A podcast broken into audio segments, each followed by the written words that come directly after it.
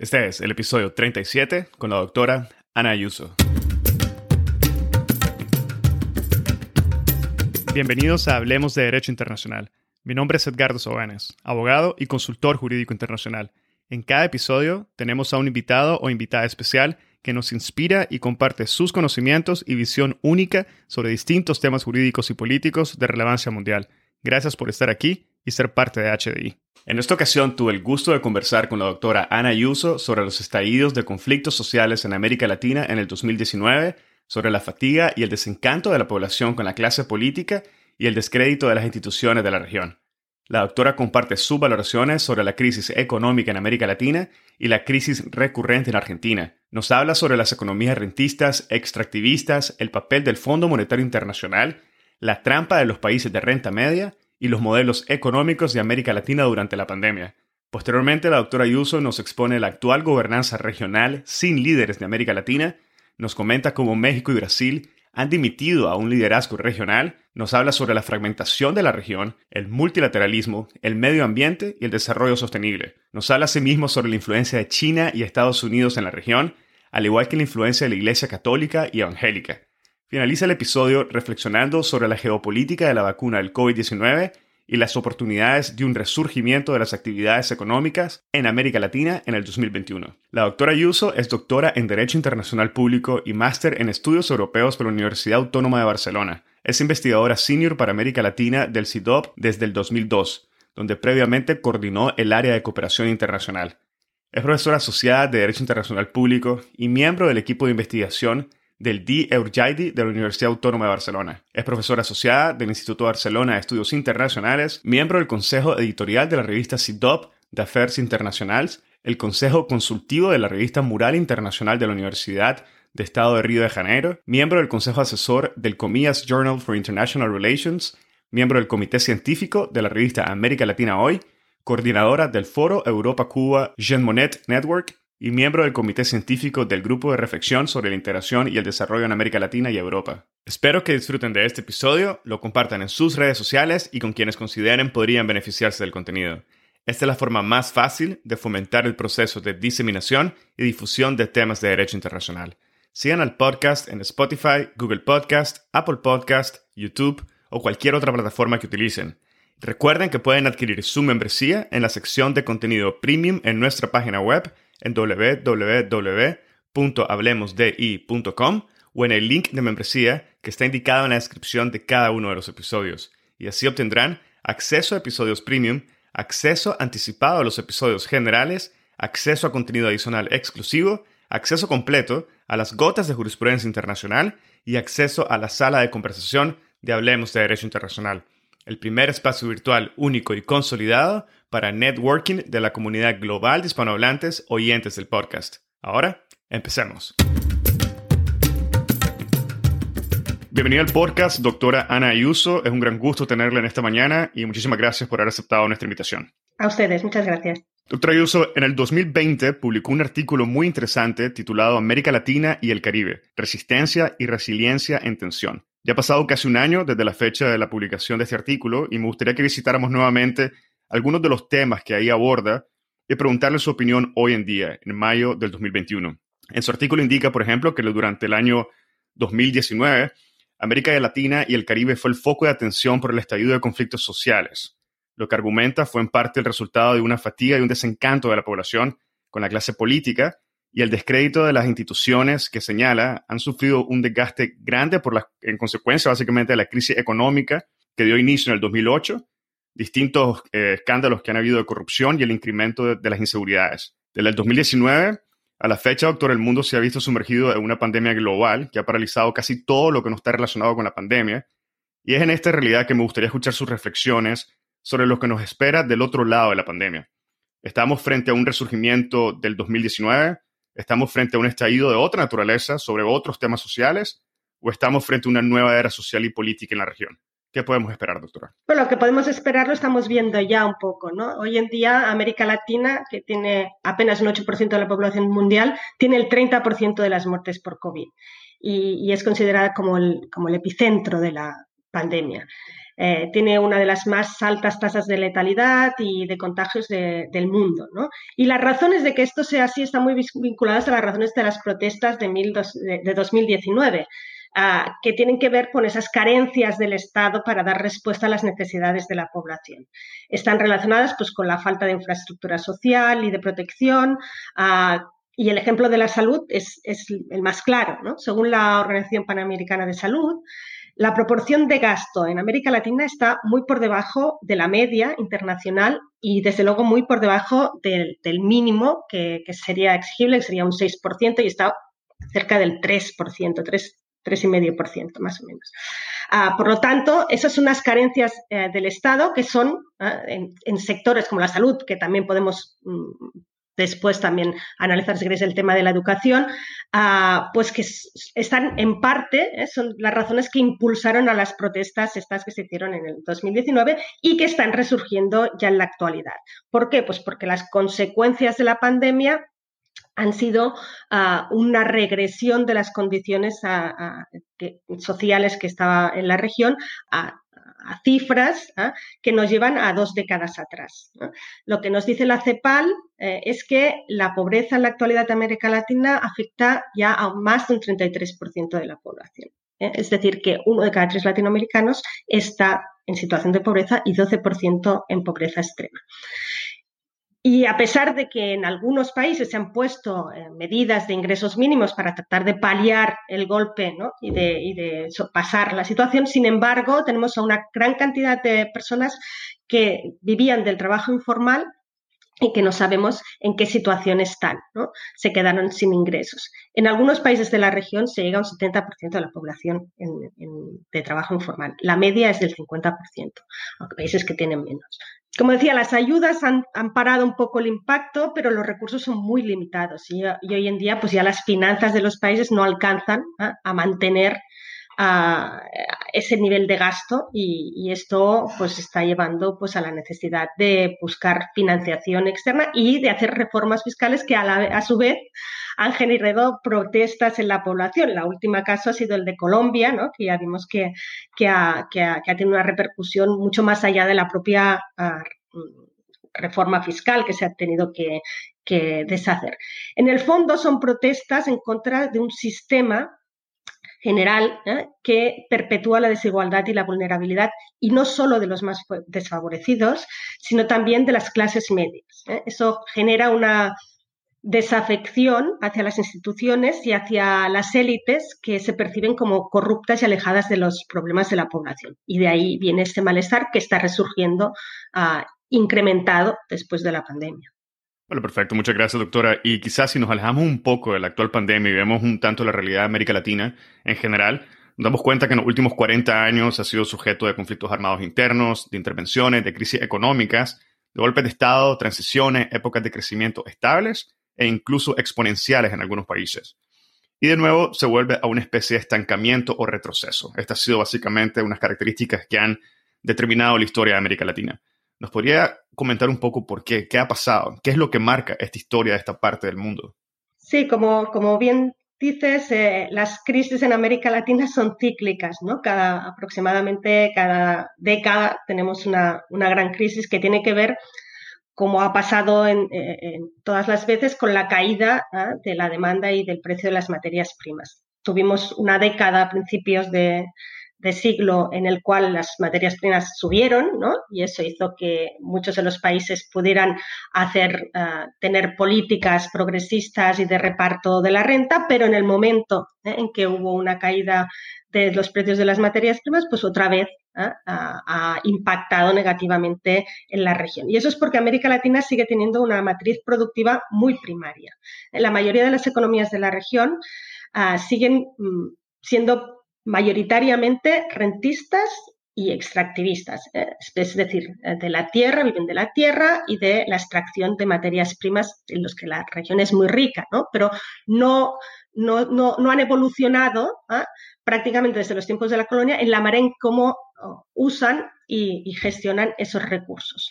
Eh, todo eso genera un patrón de reparto de la riqueza muy desigual, porque va vinculado a la propiedad de las tierras o a la propiedad de, los recursos naturales.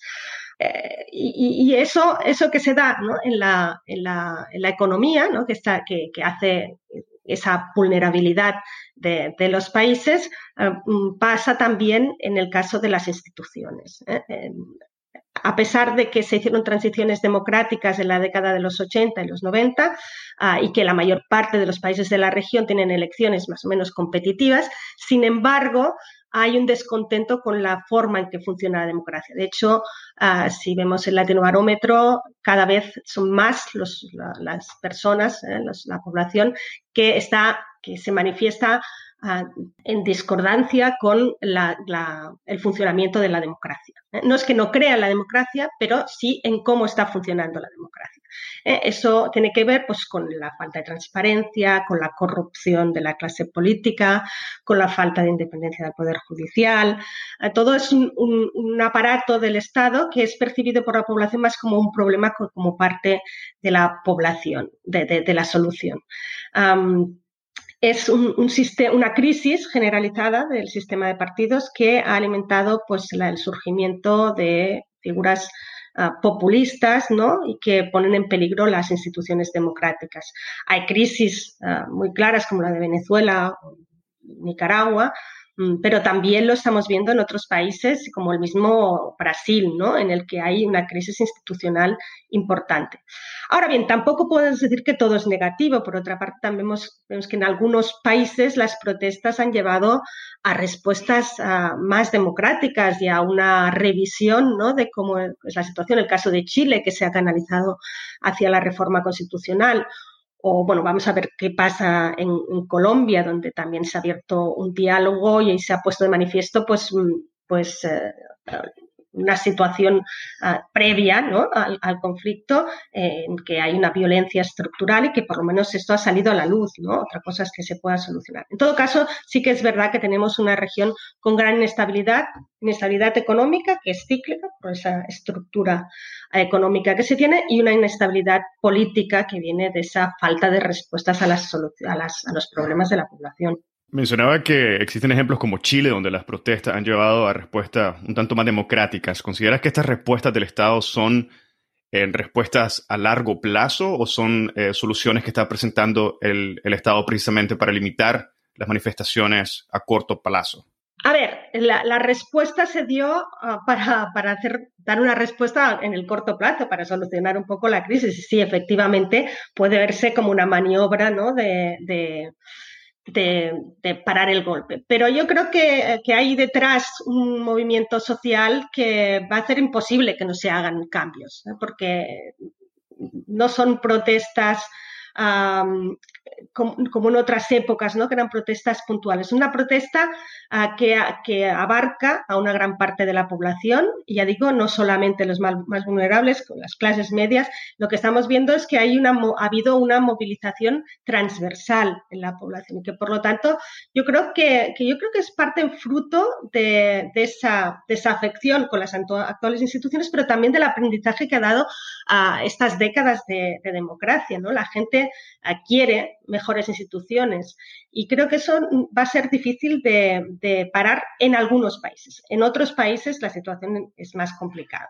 Doctora, me gustaría enfocarme ahora un poco en la economía y donde según el balance preliminar de las economías de América Latina y el Caribe, que es un documento publicado por la CEPAL en diciembre del 2020, determinó que América Latina y el Caribe tendría un crecimiento positivo en el 2021 del 3.7% después de haber tenido una contracción del menos 7,7% para el 2020, que vale mencionar ha sido la mayor en los últimos 120 años. El problema con estas estadísticas es que son confusas y engañosas a veces, ya que hablamos de América Latina y el Caribe, donde tenemos países que son altamente ricos y con recursos y otros que son muy empobrecidos. Por ejemplo, podemos encontrar mucha información sobre el crecimiento moderado que tiene Brasil y México, y sobre la crisis de Argentina, la que por cierto usted ha denominado en su artículo como la gran enferma de América Latina. Pero ¿qué pasa con el resto de la región? Sé que es difícil poder hacer una proyección general que abarque a todos los países, pero quizás sería posible que nos compartiera su proyección económica para el 2021 partiendo de los principales desafíos económicos de la región y quizás los mejores aliados también económicos de la región. Bueno, como decías, la, pandemia ha impactado muy fuerte en toda la región, pero, pero también ha, impactado desigualmente en la región. Y por lo tanto, algunos países van a tener mucho más ah, dificultades a la hora de enfrentar ah, las consecuencias que, otros. ¿no? Eh, eh, uno de los problemas fundamentales ha sido el acceso desigual a las, a las vacunas. En algunos países se ha ido avanzando bastante rápido y en otros, sin embargo, apenas se ha empezado con la vacunación. En todo caso, la recuperación, o sea, una es la recuperación durante la pandemia, cómo vamos a hacer frente a la crisis sanitaria, eso sería ah, una parte inmediata en la que se necesita ayuda externa. Eh, y otra cuestión es la, la, pospandemia, ¿no? Cómo vamos a, financiar y cómo se va a recuperar, a recuperar la situación después eh, de la pandemia. Y ahí el, el, problema básico es que los países llegaban a, a, esa situación con una situación mm, de, crisis previa, ¿no? Es decir, apenas estaban saliendo de la crisis del 2000, que allí impactó más tarde, ¿no? pero que, se inició en el 2008, y estaban empezando a crecer cuando vino la pandemia. Por lo tanto, están en una situación en que no tienen mucho margen fiscal, no tienen muchos recursos como si tuvieron, por ejemplo, hace una década para parar el primer golpe de, la crisis. Entonces, eh, lo que encontramos es que necesitarán apoyo ¿ah? exterior para impulsar unas políticas que les permitan hacer ah, políticas públicas expansivas, ¿no? De gasto público. Y, ahora mismo, pues una de las razones por las que se intentaban hacer esos ajustes fiscales era precisamente para financiar, ah, financiar el gasto que será necesario para, para conseguir el, el, incremento de, la producción. Lo que pasa es que mm, eh, hay, hay, como un círculo vicioso ¿no? en, los países. Para conseguir esos recursos necesitan ah, mayor actividad y para impulsar la actividad necesitan esos recursos. Entonces, hay, una necesidad de ampliar el espacio fiscal que ahora no se tiene. Y uno de los problemas básicos, el que mencionaba antes, es el de la informalidad laboral. Es muy difícil ¿eh? Eh, tributar, ah, hacer tributar a personas que no tienen un empleo, un empleo fijo, ¿no? Ah, esa falta de, espacio fiscal hace que tengan una, debilidad ¿eh? por parte del aparato del Estado. Por lo tanto, lo que se necesita es generar esas políticas de, generación de empleo, mm, fomentar una diversificación productiva ah, que, que, haga tener em, empleos de mayor calidad y para eso necesitan que se invierta en sectores que generen valor añadido y para ello se necesita una transformación, digamos, en el paradigma de desarrollo que supere esa primarización ah, de la región en la que está especializada en, la, en, sectores que, que, no generan ah, ese valor añadido. Por lo tanto, ¿hacia dónde se tiene que ir? Pues, pues hacia nuevas, ah, nuevos empleos, nuevos sectores en el que se generen empleo en temas como la materia, como energías renovables eh, o, como, por ejemplo la digitalización, que es un gran reto en la región donde ah, hace falta ¿no? dar un salto tecnológico que esté basado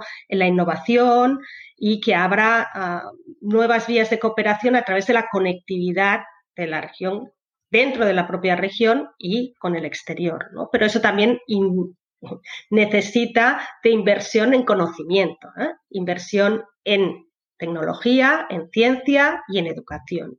Una pregunta, eh, doctora. Mencionaba que, si entendí bien, existe una necesidad de reformas fiscales, entre otros elementos que menciona, pero uno de ellos es la reforma fiscal. Pero por otra parte, vemos cómo la reacción de la ciudadanía tiende a ser negativa ante reformas fiscales, precisamente por otros elementos que ha mencionado, como la corrupción. No consideran que existen razones suficientes que que justifiquen eh, unos cambios o reformas fiscales. ¿Cómo considera que se puede sobrepasar esa desconfianza en el Estado? Lo principal para que se supere la desconfianza es que haya una mayor transparencia. ¿eh? Y eso implica una reforma de, la administración que haga que, ah, que las transacciones de, la región ah, en, los países sean, eh, sean más, ah, que haya más respuesta ¿no? por parte de la, de la, administración ante las demandas de la población. reformas de la administración, claro que hay. Tenemos todas las reformas que se tienen en los países del este, quiero decir, de, de Europa, una administración más abierta, es decir, por ejemplo, digitalizada, que haga que sean todas las transacciones mucho más, más transparentes. Ah, necesita una gran, ah, una gran reforma institucional que haga que también pues, la, el servicio ah, civil, lo que es la, administración, ah, sea ah, mm, de meritocrático, que sea transparente también el acceso a la carrera, luego todo el tema del, sistema judicial, que tiene que ser con mayor autonomía. todo esto son, son cambios que requieren mucho tiempo. Es verdad que son, son cambios que no se van a hacer de un día para otro, pero sí se pueden eh, ir empezando implementando cambios ¿no? que, generen esa mayor confianza por parte de las personas, que implica también mayor participación de las personas a través de procesos en los que haya un diálogo entre la administración, los diferentes sectores de la sociedad y que no sean unos determinados sectores que tengan secuestradas las instituciones, como pasa en muchos casos. Y, la reforma fiscal es que son necesarias, es cierto, pero lo que ocurre es que muchas veces lo que se busca es simplemente conseguir ah, fondos ah, rápidamente ah, a través de cargar siempre a los mismos, ¿eh? a la clase media. Y ese es un modelo que, tiene que terminar. ¿no? no puede ser que América Latina solamente eh, tenga los recursos bien desde la clase media o bien a través de las exportaciones. Son dos, dos fuentes que son, primero, procíclicas, es decir, disminuyen cuando justamente se necesitan más los recursos, ah, y luego que después son profundamente injustas, ¿no? porque no se está realmente ah, tributando por los sectores que más riqueza generan, ¿no? Ah, y, que son, y, no se está tributando suficientemente a la propiedad, no se está tributando suficientemente a las grandes compañías, y, y luego hay todo el tema de la, de, la corrupción que ya, ya has mencionado, que es, fundamental, pero para eso es muy difícil que puedan luchar solamente desde los países. Ahí es necesaria una cooperación internacional en la lucha contra la corrupción, porque el, gran problema es la fuga de, capitales que se hace a través de los paraísos fiscales. Y esto, hasta que no se resuelva un poco uh, cómo se controla eso, va a ser muy difícil que solos cada uno de los países puedan luchar contra la corrupción, porque son movimientos que son transnacionales. Entonces, es, difícil, pero eh, son reformas que se han de ir haciendo poco a poco. Y existen, existen, digamos, claro que sí, experiencias y se sabe lo que se tiene que hacer. Lo que pasa es que no hay voluntad política para hacerlo. Perfecto, muchas gracias, eh, doctora. Y quisiera volver un poco al, aspecto meramente económico y detenerme un segundo en Argentina, lo que, como mencioné, eh, denominó como la gran enferma de América Latina. ¿A qué se debe esta crisis económica recurrente de Argentina, doctora? Bueno, en realidad Argentina vive esa, esa, crisis recurrente desde hace varias décadas, ¿no? no, ha, no ha acabado de, salir y los efectos de la crisis del 2000 todavía no se han superado, a pesar de que posteriormente hubo una década con, con altos precios de las commodities que permitió al país crecer y una cierta recuperación y reparto de, la riqueza, pero mm, fue a consta de, ah, de, que se vivió una reprimarización de la economía a través de, básicamente el crecimiento se basaba en la exportación de commodities, ¿no? la carne, la soja y otras materias primas que fueron la base del crecimiento. En cambio, la industria sigue débil y las políticas ah, proteccionistas que se, practicaron no contribuyeron a mejorar la competitividad de la industria argentina. Otra cosa es que, no necesitaran protección, sí, probablemente la necesitaban, pero protección con inversión para que pudiera ser a largo plazo competitiva.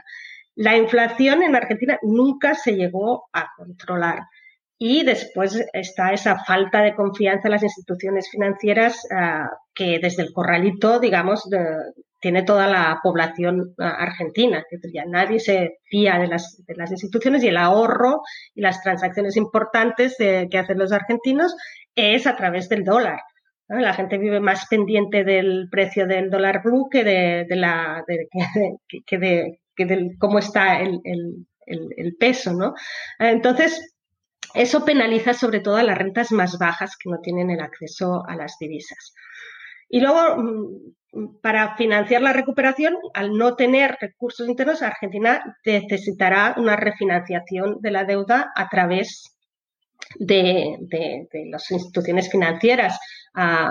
Macri ya acudió al Fondo Monetario Internacional, pero es que ahora la, deuda que se, que se, contrajo en ese momento ya es insostenible y por tanto habrá que refinanciarla. Nunca se ha salido ¿no? de, de, esa dependencia de recursos externos. Ah, pero a pesar de los, sus problemas y desequilibrios, yo creo que Argentina está en mejor posición que otros países para superar la pandemia, porque tiene, tiene una potencialidad grande, digamos, de producción y lo que necesita es, ah, sobre todo, generar confianza, confianza para los inversores, pero también para la propia población argentina que tiene que creer también en, en sus instituciones y en su país. Mencionó el Fondo Monetario Internacional y me gustaría preguntarle precisamente sobre el Fondo Monetario Internacional y el Banco Mundial. ¿Sería posible, doctora, que nos comentara de forma breve qué representa a un nivel práctico y a un nivel realista estas instituciones para América Latina en el siglo XXI y qué nos dice la historia del continente sobre estas instituciones también? Bueno, al, ser la región en general deficitaria en ahorro interno, siempre tiene problemas de acceso a la financiación. Ah, y eso le penaliza en los mercados de capitales, donde la inestabilidad también recurrente y cíclica pues les hace que sean calificados muchos de países de riesgo. tanto, ah, les hace dependientes de la financiación de las instituciones ah, financieras cuando las cosas no van bien. Cuando las cosas van bien no hay problema porque los recursos vienen de los, de los, de pues de los ingresos por exportación o de los o de las recaudaciones, pero cuando vienen mal dadas se acaba teniendo que ir a las instituciones financieras. Hay instituciones regionales como el BID o la CAF, pero ellos financian sobre todo proyectos de desarrollo de infraestructuras. Pero cuando hay problemas de liquidez, la única institución a la que tienen acceso los, países de América Latina es el Fondo Monetario Internacional.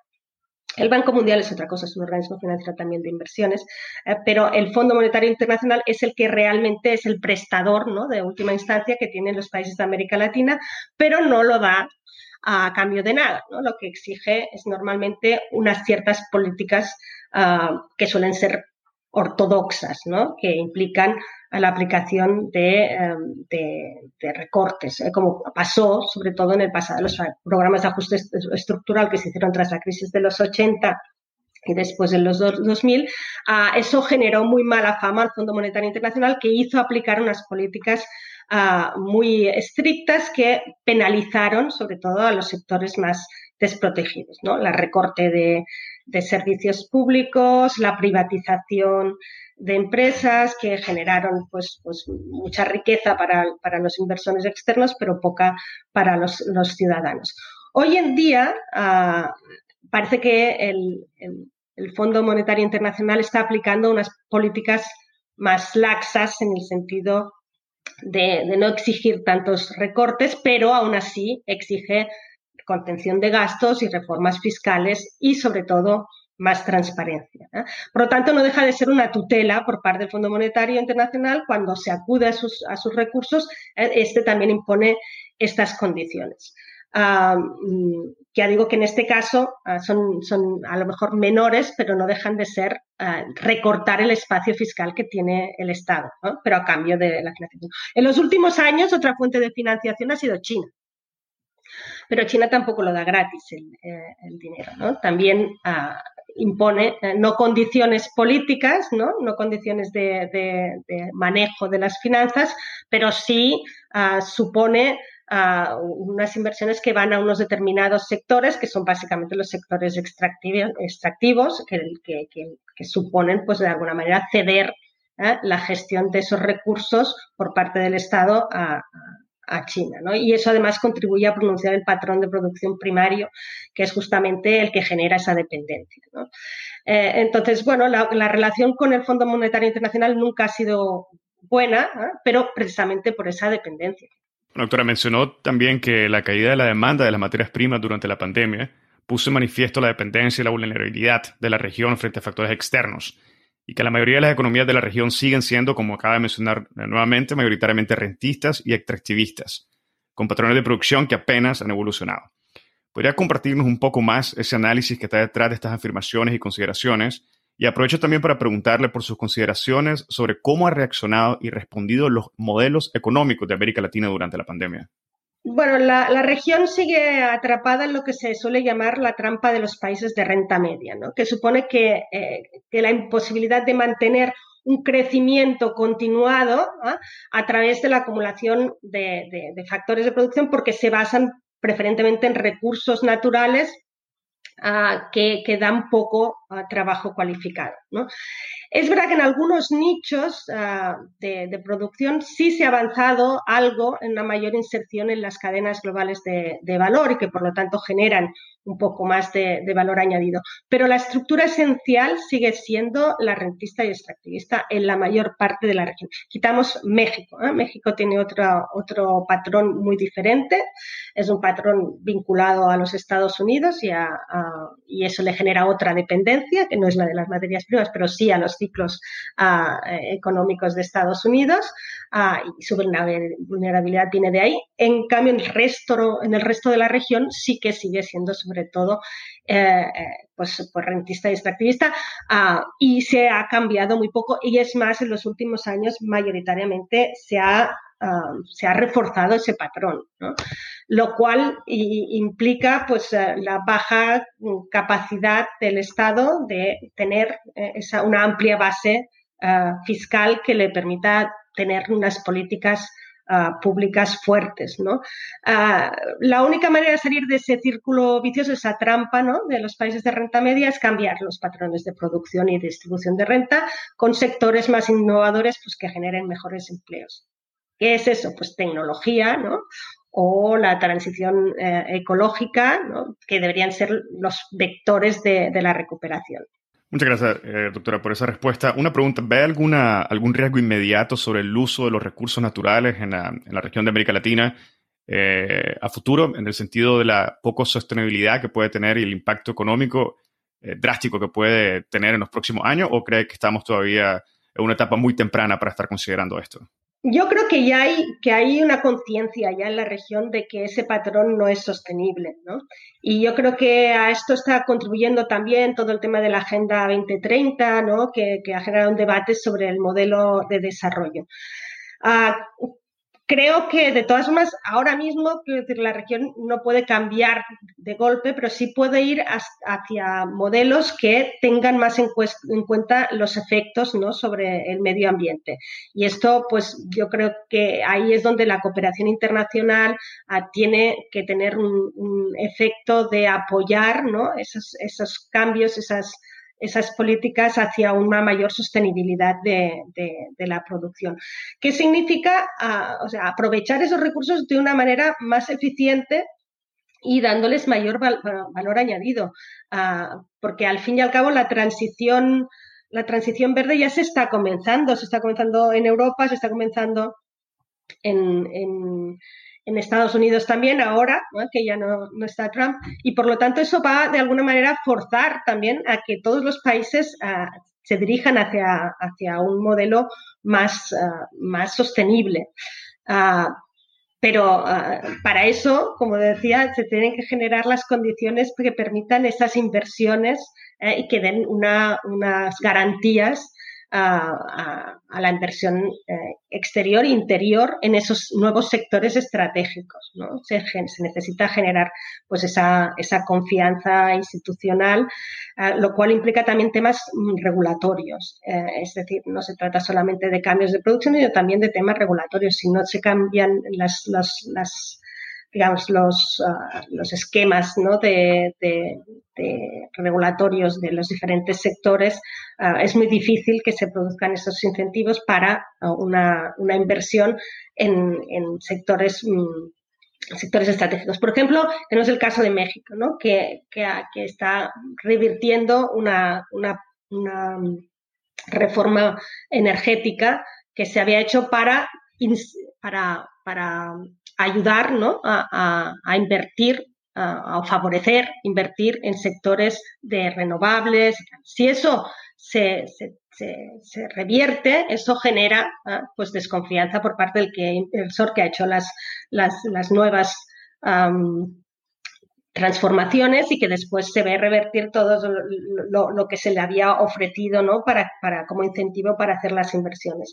Por lo tanto, es necesario, por una parte, atraer inversiones para sectores más dinámicos y, sostenibles, sobre todo, y por otra parte, dar un marco regulatorio y asegurar una transparencia ¿ah? por parte del sistema para, ah, para que todos podamos saber cuáles son las reglas del juego. También los ciudadanos, ¿eh? que puedan controlar cómo se está produciendo y cómo se están haciendo esas inversiones. Ah, para ambas partes es necesaria una mayor seguridad. Ahora me gustaría pasar a otro tema fundamental que en lo personal me pareció extremadamente interesante que menciona en su artículo, y es cuando se refiere a una gobernanza regional sin líderes.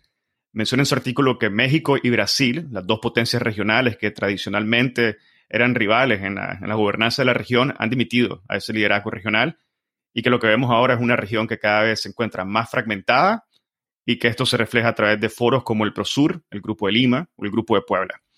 ¿Qué nos puede comentar sobre esto? ¿Ve algún futuro para estos foros y también incluyendo la CELAC? ¿Y qué país considera usted que podría adoptar el liderazgo en la región en caso de que México y Brasil no vuelvan a tomar esa iniciativa de, liderazgo?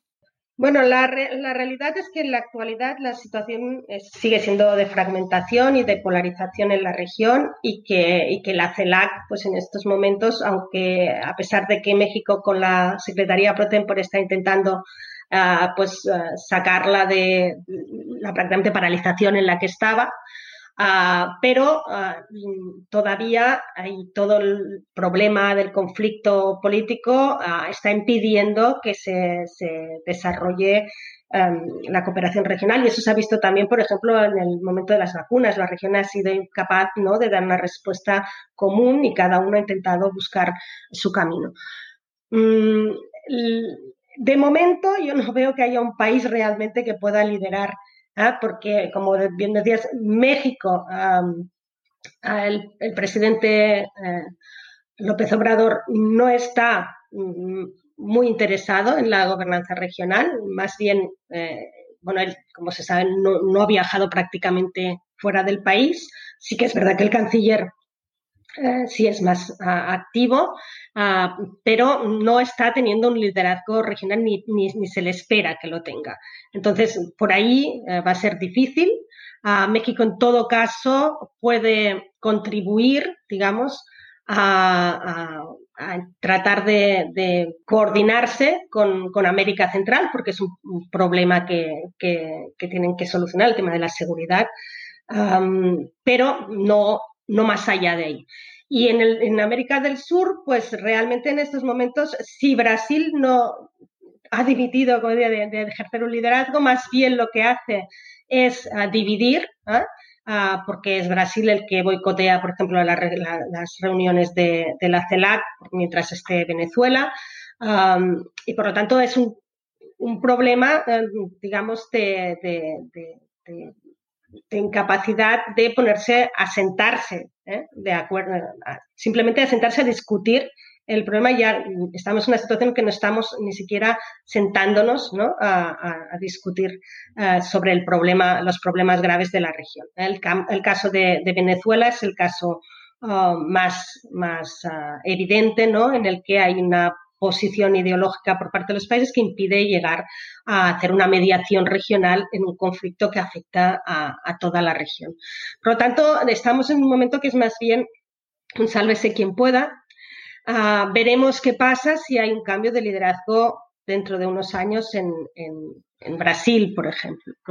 Ahí sí que puede haber un, cambio, pero de momento, ahora mismo, no veo que haya ah, ningún país que pueda liderar eh, cooperación. Ahora bien, sí que es verdad que de alguna manera la crisis ha puesto en evidencia esas, esa, esa falta ¿no? de, mecanismos de colaboración y es posible que al menos en algunos sectores ¿ah? eh, sea, se, pueda iniciar algunos, ah, algunos mecanismos de colaboración que, que, que hasta ahora no han funcionado. Pero hoy por hoy una un liderazgo que permita reconstruir la cooperación regional, no la hay. En todo caso, sí será por, sectores, ¿no? Centroamérica y México, Mercosur mm, si se consigue estabilizar, creo que también pues, pues tendrá su, su, espacio, pero mm, una, una sur, ¿ah? por ejemplo, ahora parece muy lejos a que se reconstruya. Y en todo esto, doctora, ¿ve alguna función esperada por parte de la Organización de los Estados Americanos? Bueno, ha sido una víctima también de esta polarización, ¿no? Eh, en realidad, la Organización de Estados Americanos ha vivido dentro de, la organización ese enfrentamiento entre los diferentes sectores, Se ha convertido en un campo de batalla. Y es verdad que hay en algunos, algunas la OEA hay, algunos ah, aspectos concretos en los que sí que ha ido funcionando, pero en el ámbito, por ejemplo, de, la capacidad ¿no? de dar respuestas a las crisis políticas que se producen, pues, pues ha sido bastante incapaz ¿no? de generar consensos para, para, dar, ah, para, para realmente dar estabilidad a la región y más bien al contrario, ¿no? Como pasó con el caso de Bolivia, allí se generó pues más bien una confusión por el papel de que la OEA tuvo en, la situación de, inestabilidad, ¿no?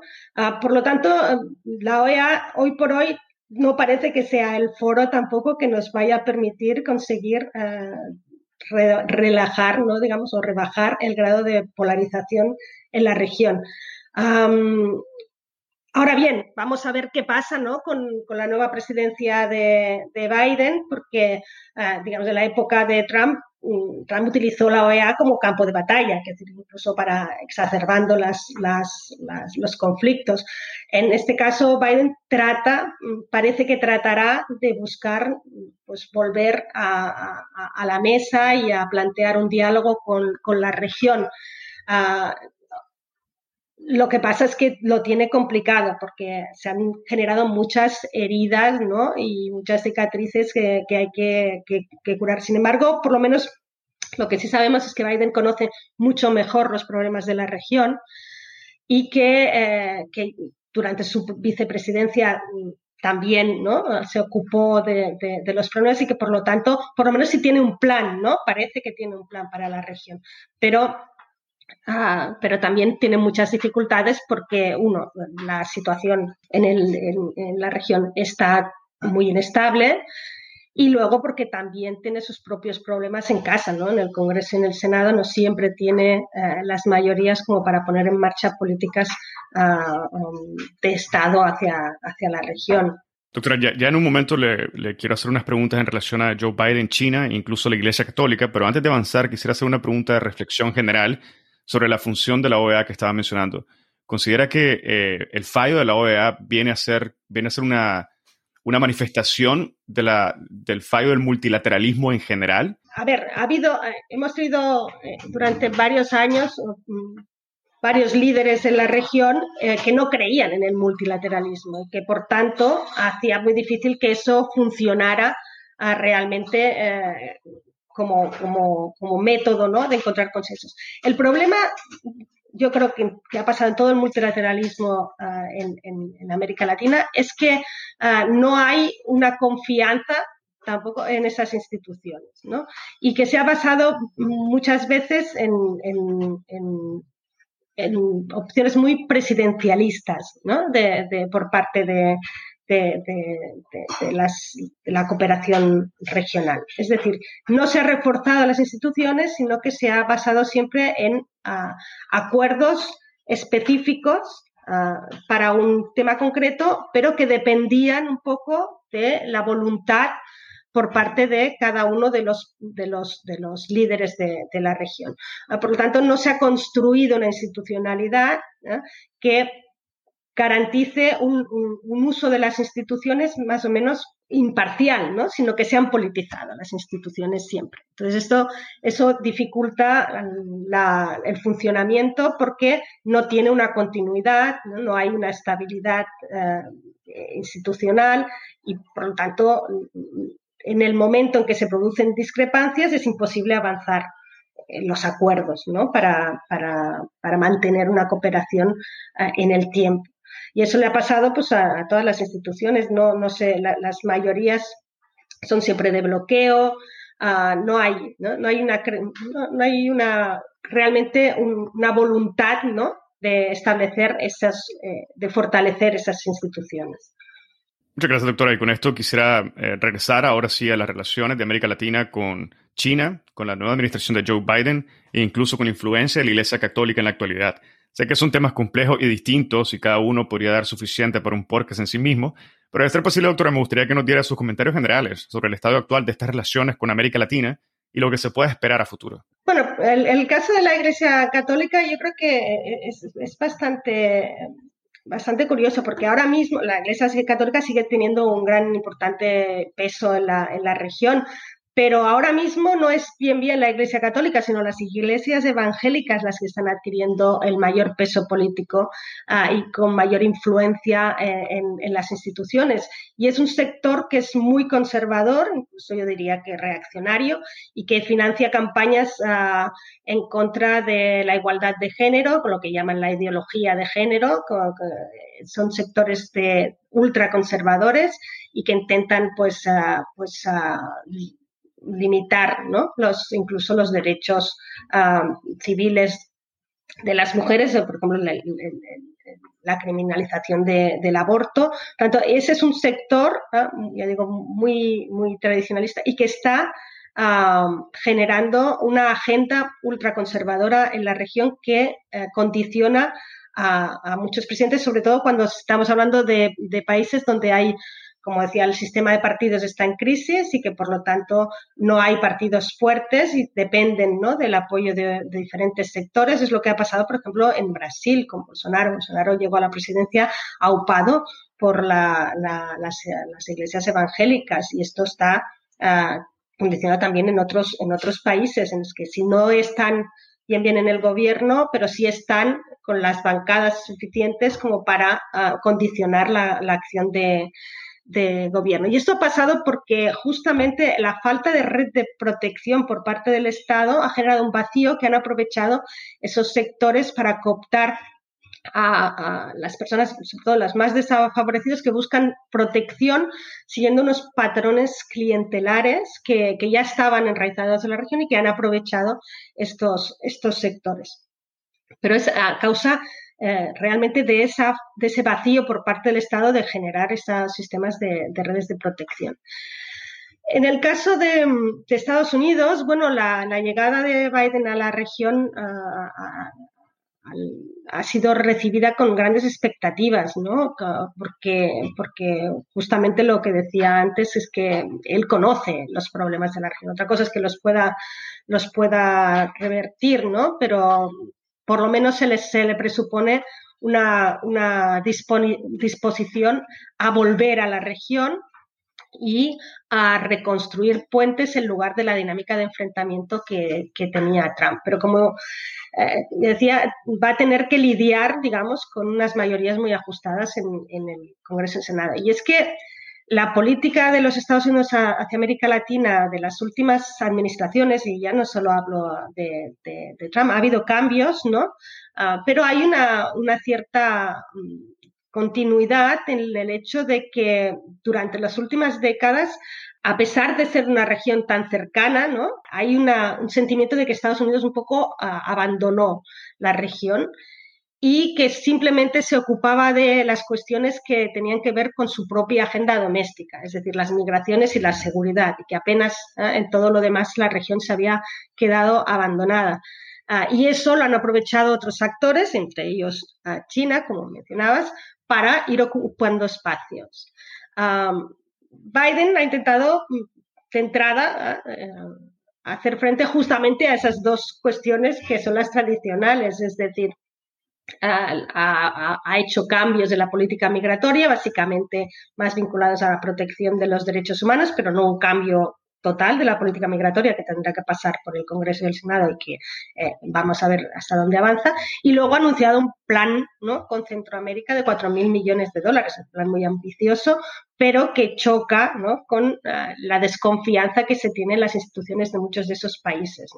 Entonces eso va, va a hacer dificultoso a poner en marcha ese plan. Ya se ha anunciado que quería pues poner a, la necesidad de condiciones de, más transparencia y de respeto a los derechos humanos para, implementar ese, plan.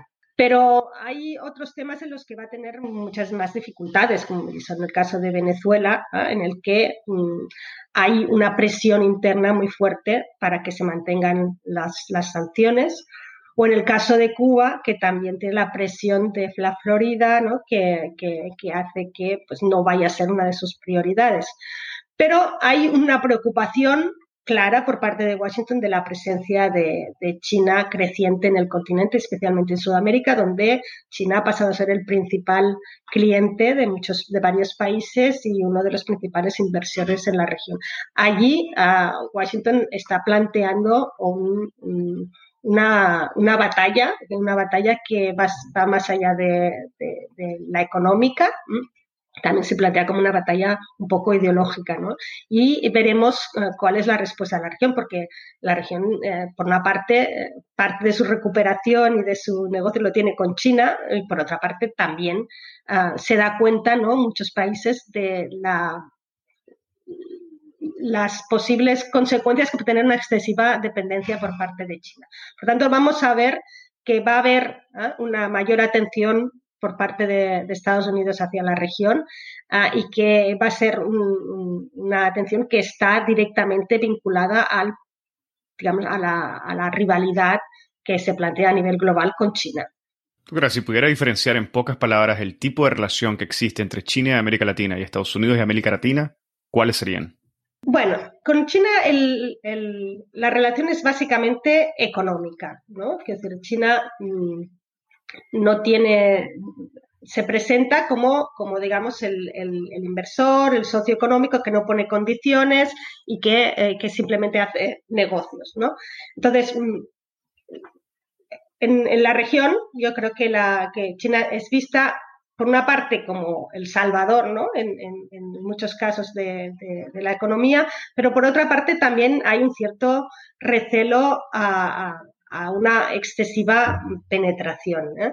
por parte sobre todo de los países que tienen una cierta industria ¿eh?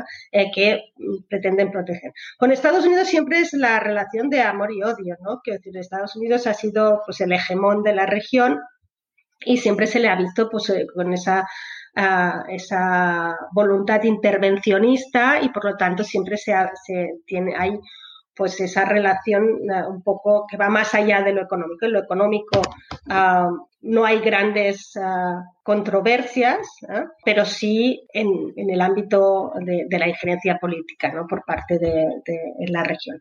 Ah, eso lo intentó de alguna manera suavizar por parte de Obama, que dio por cerrada, ¿no? que Obama en su época que la doctrina Monroe estaba ya enterrada, la resucitó Trump y eso de alguna manera eh, deja a la gente de, bueno, esto de que, de el entierro de la doctrina Monroe no es así, ¿no? que todavía la tenemos ahí.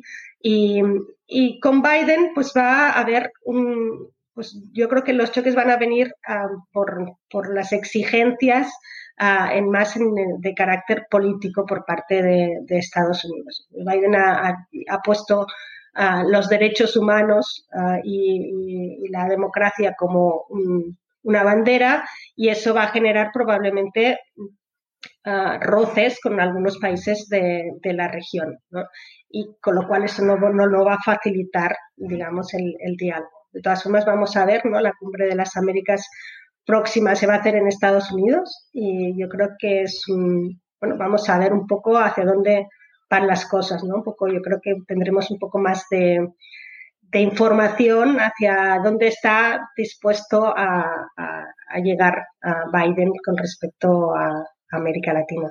Muchas gracias, doctora Ayuso. Y quisiera finalizar ya con una pregunta muy puntual.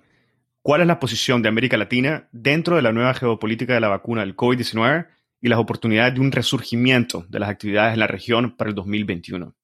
Pues la vacuna es, que es imprescindible para, poder recuperar ah, la, normalidad o lo que se pueda llamar nueva normalidad en el futuro. Por tanto, eh, es un, elemento fundamental. Y América Latina, la región, pues, pues está pues como he dicho, repartido de, muy desigualmente. Hay países como Chile o Uruguay que están, están muy avanzados en, la vacuna. Hay otros como Brasil y México que empezaron tarde, pero que van avanzando ah, con cierta, ah, bueno, con cierta garantías, ¿no? Con cierto lento, pero van avanzando bastante. Ah, y, hay otros en los que prácticamente no ha llegado la vacuna, o sea, que están en, índices muy bajos, como es Centroamérica. Por lo tanto, ahí vemos una desigualdad ¿no? en el acceso a la vacuna que tiene que ver pues, con, la situación de y que las capacidades de cada uno de los países. Sí es cierto que hemos visto que en la carrera por, por las vacunas, los primeros en llegar han sido China y Rusia, y América Latina, pues al no tener acceso a otro tipo de vacunas, Ah, pues fueron las que tomaron en un principio. Pero yo creo que ahora se está apostando más ya por mm, tratar de ah, producir las vacunas en la región y ahí las demandas no por parte de, los países y ahí sí que encabezado por México y pero también con, el apoyo de otros países de producir la vacuna en la región y eh, que ya se está haciendo en algunos países, ¿no? Por ejemplo, Argentina y México tienen tienen un acuerdo con AstraZeneca y que parece ser que, Biden apoya, ¿ah? va a apoyar también con que se, que se, se liberalice la, propiedad intelectual y que, eh, al menos temporalmente, y que se pueda producir en la región, incluso está, está ya empezando a exportar ¿ah? vacunas desde Estados Unidos a, a, otros países una vez que ya tiene avanzado su proceso de vacunación hemos visto allí que ha habido movimientos ¿no? realmente geopolíticos en el que la vacuna se ha utilizado como, como un poco campo de, batalla ideológica, ¿no? De nosotros llegamos antes y, somos los que hemos ah, ayudado realmente, cuando en realidad la ayuda ha sido bastante relativa. ¿eh? Al final los que han tenido más, algunas han sido los que han podido pagar más ¿eh? Eh, y, antes. Creo que todo eso mm, se va a ir normalizando, pero quedan algunos países, eh, sobre todo Centroamérica, en los que van a necesitar desde luego la, cooperación internacional para poder ah, avanzar con su proceso de vacunación. Por lo tanto, geopolíticamente, pues ha demostrado también el fraccionamiento y sobre todo la incapacidad de, poder dar una respuesta coordinada por parte de los países de la región a la crisis sanitaria. Eso también, como decía puede generar la necesidad de, generar de, crear esos mecanismos de coordinación ¿no? y de que, existen porque está la Organización Panamericana de Salud pero que no ha sido ah, operativa con capacidad para realmente responder a las necesidades entonces creo que por una parte ha demostrado las carencias, pero por otra parte puede servir ¿no? para avanzar en el futuro. Perfecto. Muchísimas gracias, doctora Ana Ayuso. No sé si tuviera o le gustaría hacer un comentario final antes de dar el cierre al episodio del día de hoy. No, yo creo que ya es muy largo, creo que eran muchos temas porque, porque realmente ah, la región tiene muchas... Pues quizá el tema de la seguridad es el que no hemos, no hemos hablado mucho, pero creo que es como es un tema muy complejo, uh, lo podemos dejar para, para otras ocasiones, otras sesiones. Bueno, sin duda dejamos apuntado a hablar de la seguridad en América Latina con la doctora Ana Ayuso. Y por el momento, doctora, le agradezco muchísimo de su tiempo, le agradezco haber compartido con nosotros el conocimiento sobre las materias que hemos abordado y muchísimas gracias por, por estar aquí nuevamente. A ustedes. Y con esto damos por finalizado el episodio del día de hoy y esto fue una conversación con la doctora Ana Ayuso. Si encontraste este episodio interesante, te invitamos a que lo compartas y nos sigas en Spotify, Apple Podcast, Google Podcast o cualquier otra plataforma que utilices para escuchar tu podcast Hablemos de Derecho Internacional, haciendo clic al botón de seguir o al botón de suscripción. Hasta la próxima.